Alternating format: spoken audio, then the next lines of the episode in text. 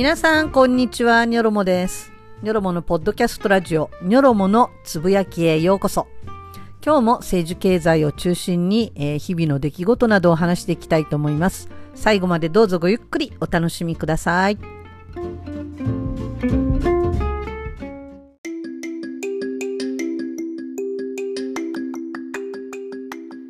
はい、皆さん、こんにちは。ニョロモです。えー前回の放送から、え2週間ですね。2週間経ってしまいました。すいません。えーあと1週間早くやるつもりだったんですけれども、2週間経ってしまいました。今日は、えー5月25日木曜日の、まあ、明け方といいますかね、もう毎度の時間です。えーっと、この日が昇るまでの時間にやるというね、変な時間にいつも起きてやっております、ニョロモです。えー皆さんいかがお過ごしでしょうか？すごく暑くてね、えっ、と、もう本当真夏のような群馬だったんですけれども、20、え、前何度行きましたかね？相当暑かったですよね。28度とか、それぐらい行ってたと思うんですけれども、そうかと思えば、雨が降るとね、もう10度以上低くなって、もう寒くて夜になったらストーブつけようかなっていうぐらいのね、まあ、これぐらいあの寒暖の差が激しいんですけれども、えーまあねコロナもまたじわじわ増えたりしていますけれども、まあ、体調万全で皆さんね元気に過ごしていただきたいと思います。えーというわけで今回は何について話そうかなと思うんですけれどもマイナカードの問題ね。えー、まあ随分いろいろいろいろやらかしてくれてますよね。ねねそれで河野太郎。河野太郎さんね。あの人もなんか開き直ってて会議の時は会議じゃないごめんなさい。議会の時は寝てたりっていうね。おいおいおいあんた責任者でしょっていう感じなんだけれども、えーまあ、そのマイナカードの問題。それから今ずっともうデモが続いています。入管法の問題ですね。この問題本当に大事でとてもシリアスで、まあ、今後これがちゃんとなっていないと国際的に日本の立場は相当低いものになるんじゃないかって思われる、まあ、そういう入管法の問題ですね。それからこれまたずっと続いているジャニーズ事務所問題。まあ、事務所問題というか、まあ、ジャニー喜多川さんの話だけどでもまあ事務所なんか分かっててそれややらしてたとしかね思えない状況ですので、えーメリーさんだのジャニーさんだのねもうなんかわけわかんない人が登場する事務所ですけれども続々ともう大事な大事なタレントさんが抜けていっているという感じですね、えーそのジャニーズ事務所の問題。そうこうしているうちに今度は市川猿之助さんの大変な事件が起こりました、えーこの話ですね。それから広島での G7 サミットにゼレンスキーさん登場ともう2週間の間にねこんなにたくさんいろいろあって多分まだ他にももっと、えーいろんなことがあったと思うんですけれどもこれぐらいでちょっとテーマはね絞っていきたいと思いますでこれ全部多分話しきれないのでまあ、2回に分けるかもしれません。ということで、えーぜひこの後も最後までごゆっくりお付き合いください。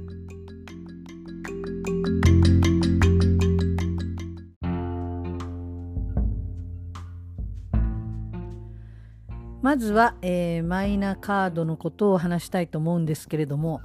えーマイナンバー。マイナンバーっていうのはもうすでに勝手に割り振られてるんですよね。あの住民票を取るときにマイナンバー付きっていうのをやれば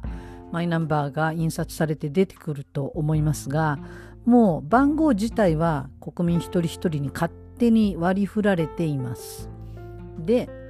えー要するに今やれやれって言ってるのはマイナカードマイナンバーカードですね。これを作れと言ってるわけですね。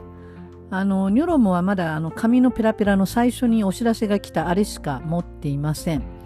えープラスチックの顔写真入りのマイナンバーカードは作っていません、えーなぜかといえばねあの反対だからです、えーそれなんで確定申告の時とかあとは例えばまあ何かで収入を得てねあの銀行振込が、えー相手側から来る時にマイナンバーを教えてくださいっていうふうにね言われることがありますけれども、えー全部お断りしています。これあの拒否されればあのまあいいっていうことになってるんですよね。まだ。今のところね、まあ、この先分かりませんよ。でも今のところ、まあ、相手が、えー、そのマイナンバーを、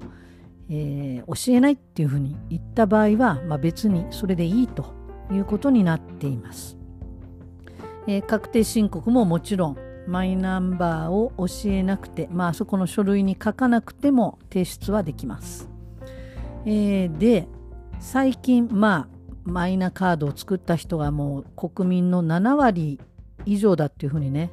あのデジタル大臣の河野太郎さんは自慢げにそう言っていましたけれども、えーと、だから8000万人ぐらいはもう持ってるっていう、そういう話なんですよね。えー、皆さんは持ってますでしょうかね？あの、なんだろう、こうネットであの確定申告やるとかそういう時は、えー、マイナンバーのなんかあれがないとダメだとかなんかいろいろ言いますけどでもまあカードは作んなねカード作るか作んないかっていうのはウェブ上の確定申告に関係あるんですかね？なんかピッてやるなんか端末を買ってそれを使わないとダメとかあったんでしたっけね？えー、っと最近何がいろいろ問題になってるかというと、まあ、コンビニで住民票を取ろうとした人が赤の他人の住民票が出てきたということが、えー、っとこれまでに、まあ、分かってるだけで13件、まあ、その後、まあ、あの13件発生したっていうところでニュースになったのでその後も続いているかなと思いますけれども多少は。でもまあ早速ねすぐに、えー、河野さんが富士通ジャパンっていうね、このシステムをやっている富士通さんに連絡をして、えー、このシステムちょっと点検しろということで、えー、コンビニで住民票が取れるっていうこのサービスは今まだ使えてないはずですね。えー、この最初ね3月から5月2日までの間に、えー、東京の足立区や神奈川横浜市、えー、それから川崎市なんかで13件発生していたっていうことです。まあマイナカーマイナカードの一番の、え、売りはこのコンビニで住民票とかそういう印鑑証明とか取れるよとかなんかそんな話だったような気もするんですけれども、えー、まあ、まずそれが頓挫しましたね。でこれ全国およそ200の自治体が利用していて、えー、まあ富士通ジャパンというところがこのシステムを作っていました。まあ、この辺についてはね後でちょっと述べますけれどもそれからマイナ保険証7300件以上の誤登録、まあ、登録ミスですねこれにより、えー、他人のカルテや薬の情報5件保険が有効なのに無効と言われたのが44件、えー、こういったトラブルが起きています。医療機関はマイナカードの他にこれまでの保険証も持ってきてくださいというふうにね患者さんにお願いしていると。じゃあいらないじゃん。っていう話ですよね、えー、まあ、今後もねまだまだ膨らむと思います。えー、っとだってこのカルテとか薬の情報もうこれプライバシーの最たるものですよねこれが他人のものが出てきちゃうこれじゃ何のね助けにもならないどころかもうトラブルでしかないですよね。えー、っと、それからこのマイナカードって4桁のなんか暗証番号もあるんですよね。これお年寄りだと覚えきれなかったりします。だから老人施設に入っているお年寄り、皆さんマイナカードを持っているとすると、この暗証番号のこの管理までこの施設の人たちがしなきゃなんないというふうになるとですねこれもややってらんないと悲鳴を上げているっていうのが、えー、よく聞かれるところです。無理ですよね。4桁だってそりゃあもう本当にお年寄りになったら覚えきれなかったりね紙に書いてなんか壁に貼ってたりしたら 全然セキュリティもクソもないしねやっぱりそういうことあのー、難しい年代の方には相当ハードル高いと思います。それからさらに、えーと、銀行口座の紐付けをミスったっていうのも出てきました。えっ、ー、とこれね他人の口座を紐付けしたっていうのは6つの自治体で11件、えー、分かっているだけでこれだけありました。それなんで4500万件の、えー、登録済みの銀行口座を再チェックしろっていうことをねなんか言ったみたいですよデジタル庁は。そのために一体どれだけの人手と時間が必要になるんでしょうか。でそこにまた税金を投入するんですかね。まあ普通の会社同士の仕事だったらミスしたらお前のせいなんだからタダでやれと。そういうのが普通だと思いますけれどもこういう公の仕事っていうのはまあそこら辺も甘々なので、えー、またパソナカなんかがやってたりすればねお互いになんかお金払ってキックバックみたいな感じにもなりそうだし、えー、ここら辺ねお金の流れは分かりませんけどそういう風になっています。えー、で、これツイッターでインドア派キャンパーさんっていう人がいるんですけれども、この人のツイートで面白いのがありました。えー、私は発注側、受注側とも統括 SE として、システムエンジニアですね、えー、SE として関わったことがあるけど、この男は何も分かってていない。この男っていうのはあの河野太郎さんのことを指します。えー、この男は何も分かっていない。要件定義とそれを満たす仕様については十分なすり合わせを行い、発注側がこれで OK です。進めましょうとなるまで開発はされない。だから発注側がバカなら間抜けなシステムしかできない。今回が良い例。それからもう一つ同じ方がツイートしています。仕様が間違っていても開発者が忖度して勝手に仕様を変えることはない。今回のセッション管理がタイムスタンプしかなかった。ということも作ってる現場の方はこれは破綻すると分かっていたはず。この国での高システム、まあ、公のシステムですね。高システム開発が全てボロボロになっているのが下々が良きに計らうであろうなのではないか。あの、これ、ニョロモの友達でも SE やってるあの優秀な友人がいるんですが、同じようなこと言ってました。結局あのもうこの制度設計の段階できちっとした設計がなされていなかったらあの作る側はあの作りようがないんですね。要するにもうこれ本当責任問題にもなるし、まあ、もちろんその最初の段階でどんなシステムを作りたいかっていろいろこう話し合いを何度もこう積み重ねてこんな感じっていうふうに作るんだろうけど発注者側がイメージしたものと受注者側が受け取ったものこれが同じとは限らないしだから相当話を、えー、煮詰めていかないとじゃあこれっていうねあのおぼろげな形もなかなかできない。でそれに従ってしか、えー、この受注側はシステムを作りませんので最初にこれでやっていこうっていうふうにお願いした側がいい加減すぎると、まあ、いい加減なシステムしか出来上がらないと。でそれをね SE 側っていうかこの受注側のせいにされてもそりゃ困るよっていう話なんですね。まあこれまあ、その最たるものがこのマイナカードなんじゃないかなと思います。おまけにこれ、あの、確か5年ごとに更新があるし、なくしたら、まあ、これ再発行しなきゃいけないんですけれども、すごい時間がかかるんですよね。確か1ヶ月以上時間がかかる。で、本人が取りに行かなきゃいけないと。いや、まあ、行かなきゃいけないと。そしたら、まあ、なかなか取りに行くのが大変な方もいると思いますよね。そういうのもどうするかとか、じゃあマイナカードがない間保険証がないとなくてこれはどうするのかとかまあまだまだまだまだいろんな問題があります。えー、で河野デジタル大臣は SNS のこの認証にマイナカードを、え使うようにしたらどうかとか言ってね炎上したりしました。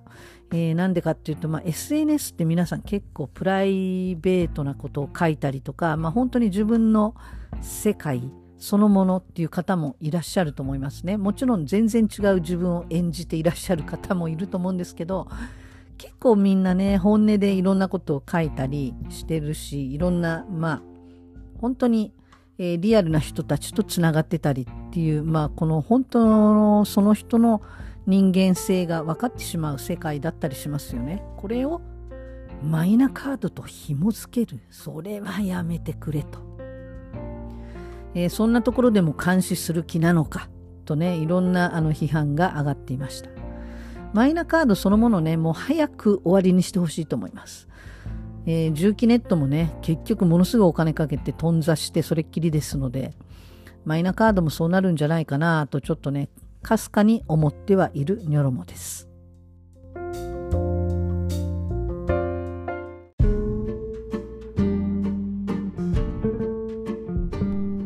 ニョロモのつぶやき。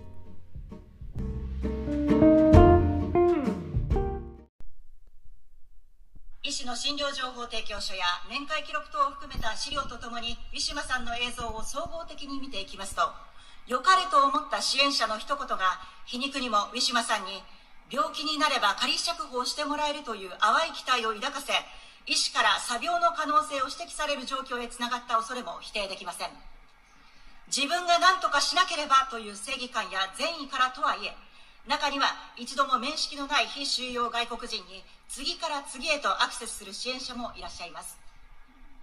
難民認定要件を満たしているのに不当に長期収容されているのではないか。弱い人を救いたいという支援者の必死の手助けや助言は場合によってはかえって非収容者にとって見なければよかった夢すがってはいけない藁になる可能性もあると考えますが法務大臣はどのようにお考えでしょうか？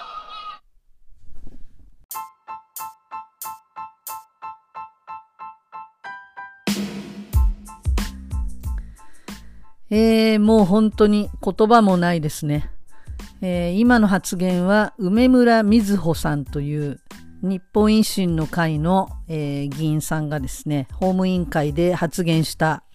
質問ですね。法務大臣に対してした質問。で、何のことを言ってるかというと、2021年3月6日に、えー、スリランカ国籍のウィシュマ・サンダマリさんが、えー、名古屋入管で衰弱死した事件。このことを指して言っています。えー、これウィシュマさんはね、あの、スリランカで大学も出ているような、あの、きちんとしたお家の方で、まあ本当に勉強も好きな方で、えー、日本に来て英語を教えたいということでね、今日本語学校に通いながら、まあ、そういった夢を叶えたいということでね、日本にやってきた方でした。えー、途中でね、あの家からの仕送りがちょっと中断してしまって学費が払えなくなって、えー、まあ、学生でいられなくなってしまったということで学生ビザが、まあ、なくなっちゃったわけですよね。まあ、そのことによって不法滞在というふうになってしまったんです。で、えー、まあその後入管に収監されてしまって、えー、まあ何の持病もない方だったんですけれども、まあ、体調を崩し、入管の中って本当にひどい扱いを受けますので精神的にも相当なダメージを受けますねそれで多分食事もよく食べれなくなってしまったんだと思うんですがもう亡くなった時はもうガリガリに痩せていましたもう本当に衰弱して物も食べれなくなって死んでしまったえー、そういうことがありました。もう具合が悪い具合が悪いって一生懸命訴えてるのに医者に見せてもらえない。で、医者の診断の中には、まあ、あの、すぐに点滴とかね、そうにした方がいいとか入院した方がいいっていうような、そういった指示もあったんだけれども、えー、一部、まあ、作病も疑われなくはないみたいな。作病っていうのは、まあ、あの、嘘をついてるってことですね。病気のふりをしてるってことです。でも、あのまあ、ちゃんと面談したのかなって本当に疑問に思うようなその医師のね診断書も、えー、そういうものでしたけれども、まあ、いずれにしましてもきちんとした治療を受けられずにウィシュマさんは亡くなってしまいましたそして、えー、その、えー、お母さんであったりとか妹さん妹さんじゃないお姉さんかな？お姉さんたちも日本に来たりして、えー、ウィシュマさんのこの無念の死について抗議をして、えー、非常に怒ってらっしゃる。まあそれはそれは当然ですよね。怒るどころでは済まないですよね。この大きな悲しみ。えー、ということで日本の、えー、皆さんこれ本当に人事ではないというか日本人がもし海外に行ってこんな目にあったらどうなるです？どうなるでしょうか、えー、日本は難民をまず認めませんしこういったあの、えー、なんでしょうね、自分で、こう、えー、わ、悪いことをしようと思って、日本に来た外国の方でもないウィシュマさん。えー、ウィシュマさんがなぜじゃスリランカに帰らなかったかというと、えー、っとですね、ボーイフレンドだったのか、元夫だったのか、恋人なのか、えー、その人が、え、っと、確かね、あの、日本にいた時に一緒に住んでいた、同居していた人だと思うんです、スリランカの人。で、その人は一足先にスリランカに戻ったわけですね。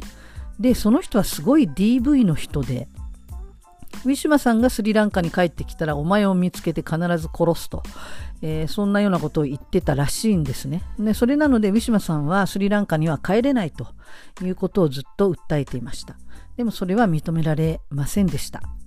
まあ本当にね、ロヒンギャ難民とかクルド人すら認めない日本ですからね、そんな個人的な理由は認めないわけですよ。本当にもう人道的にどうにかしてほしいケースだったんだけれども、そんなわけで、ウィシュマさんは無念にも入管で命を落とすことになりました。その方のことをですね、作病だとか、えー、その支援者の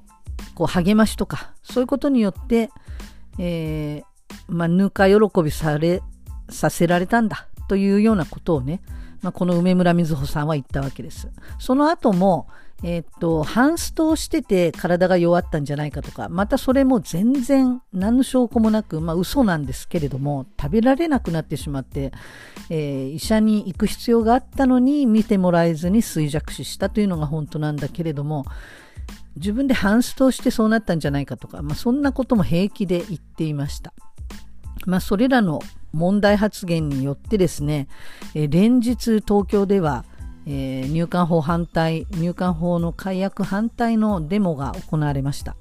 えー、3500人であったり、4000人であったりという人が集まって、えー、デモを行いました。そして、まあ、さすがに、あの、日本維新の会の方も、この梅村発言を問題視しまして、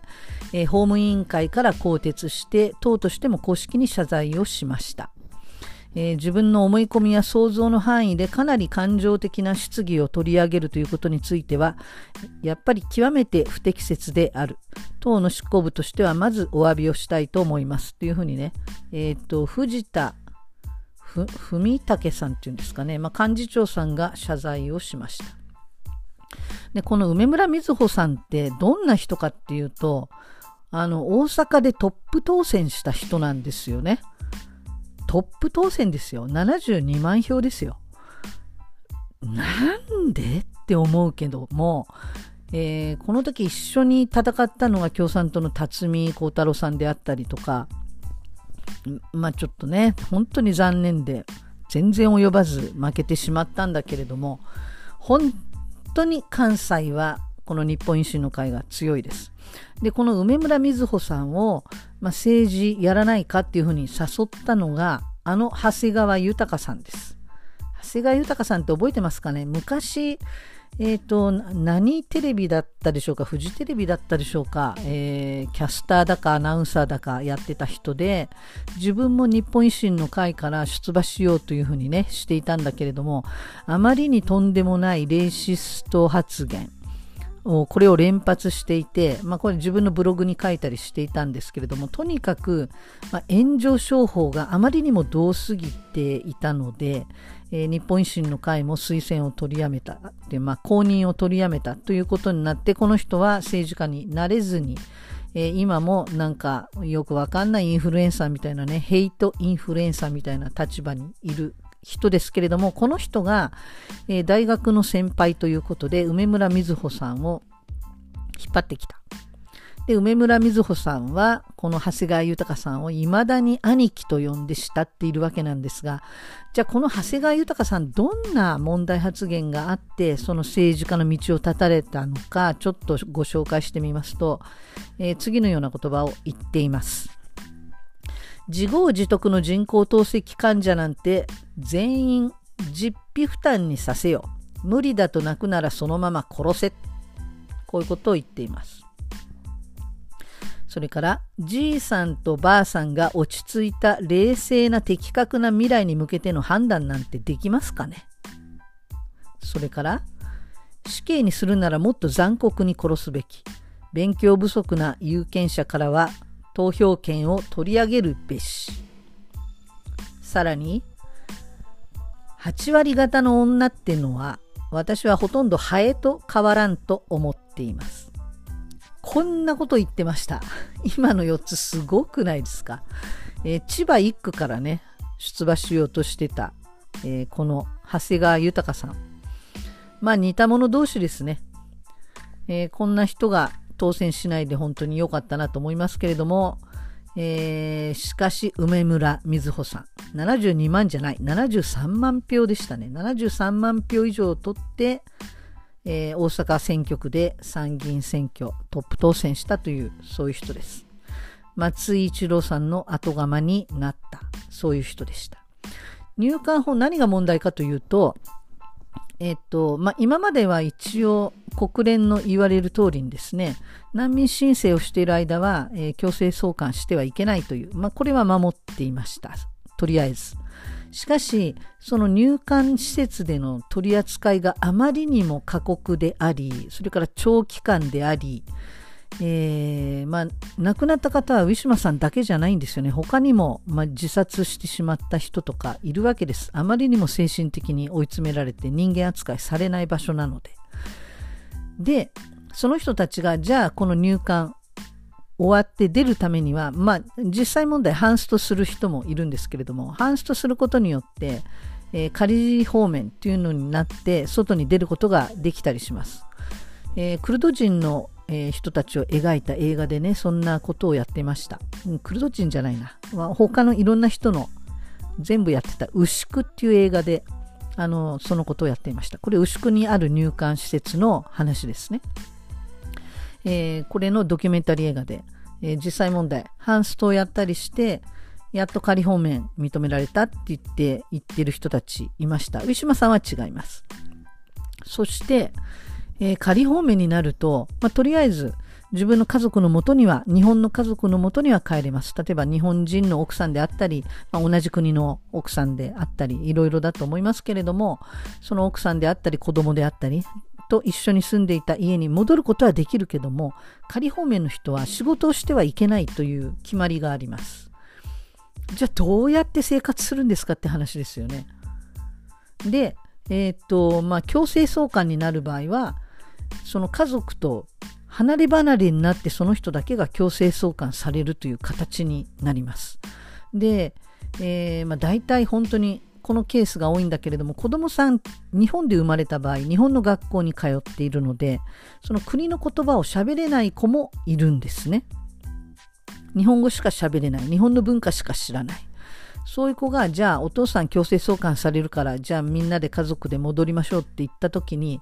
その、えー、自分の国で馴染めないとか言葉もわからないとかそういうハードルの高さがありますそれにそもそも難民の場合は、えーと、自分の国に帰ったら命の危険があるという方たちが難民なわけだからあのまあそもそも帰れないわけですよね。まあそれなので本当にこれ問題があるんだけれどもとりあえずは、えー、強制送還はさせないでいましたが今度新しくこの、えー、入管法の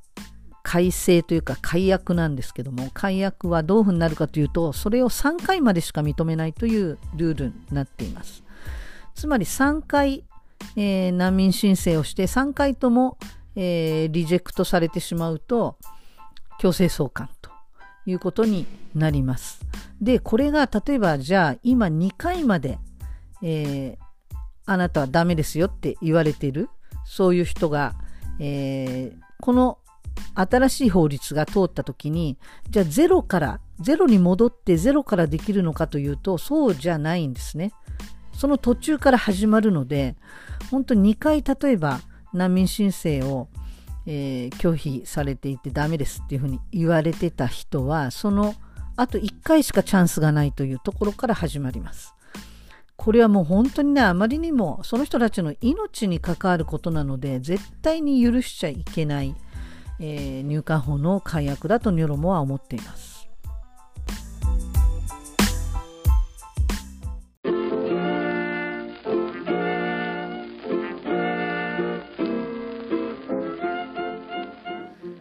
はい、えー、というわけでですね、今回は、えー、この2つのトピックでとりあえず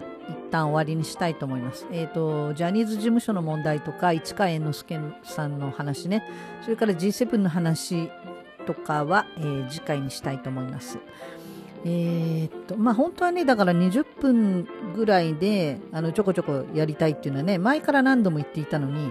えー、まとめてドカーンで1時間っていうね、そういうパターンがもうずっと続いていたので、ちょっと短めにしたいと思います。えっ、と、最後にお話しするのはね、えっ、ー、と、まあちょっとちっちゃい、えー、話ですけれども、タイム誌の話。タイムっていう雑誌がありますね、アメリカに。ここで、あの、皆さんも見たと思うんですけれども、この岸田さんの、なんか、相当人相の悪いやばそうな写真これがタイムの表紙になっているのを皆さんもね目にしたんじゃないかなと思いますでここに Japan's Choice っていう風になっていてなんかこう斜め上を見上げるちょっと目つきの悪い暗い感じの岸田さんの顔顔というかまあ岸田さんそのものがですね大きく映ってるんですけれどもその右下のところに Japan's Choice っていうふうに書いてあります。Prime Minister Fumio Kishida wants to abandon decades of pacifism and make his country a true military power. えっと、by Charlie Campbell っていうふうにね、書いてある。で、これすごい話題になって、こんなやばそうな、こんなやばそうな表紙でいいのか、おいと。そう思っていましたよね、皆さんね。こんな悪大、悪大感みたいな、すいません、声が、ちょっと言葉がよく回ってないんだけど、悪大感みたいな顔つきの表紙でした。で、ここの、えーまあ、中身としてね、そのウェブ上の、あの、タイトルはまたちょっと違うタイトルなんだけど最初にこう、えー、まあ、日本の記事としてこれどこにいるんだろうねこの部屋はなんかすごい豪勢な部屋にいる岸田さんの全体像の写真がこう写っていてですね Exclusive Prime Minister Fumio Kishida is turning a once pacifist Japan into a military power っていうふうに書いてあります。えー、独占取材。岸田総理は、かつての平和主義的な日本を軍事大国に変えようとしている。もうほんとそのものズバリな題名がついてたわけですよ。おお、やってくれたな、タイムと。思っていたらですね、相当な圧力が日本政府からこのタイム誌に、えー、ガーンと行われたようでですね、えー、この題名が書き換えられていた。どういうふうに書き換えられていたかというと、Exclusive Prime Minister Fumio Kishida is given a once pacifist Japan a more assertive role on the global stage というふうになっています。で、これ、えっ、ー、と、岸田氏は日本により積極的な国際舞台での役割を与えようとしているっていうふうにね、なんか全然違うこの見出しになっちゃったんですね。でおまけにですね結局結果的にはこの悪大官の岸田さんの表紙は使われなかったんですよね。なんか女性のあのちょっとファッションモデルみたいな女性の方のあの爽やかなというか素敵な表紙に変わっていたと。ああタイム誌よお前もかというふうにね思いました。あのアメリカのこういうね報道であったり、えー、まあ、報道とは言わないのかなタイム誌の場合はねあのいわゆるメディアですよねメディアがこの圧力に屈するというまあやっぱりあるんだなと多分だから国の本当に上の方から相当強い圧力がかかったと思うんですよね。これ出せばよかったのにな。これ出せばタイム誌あっぱれってみんなが拍手したのにな。本当に残念でした。えー、ということで、えー、次回またお会いしましょう。じゃあね、バイバイ。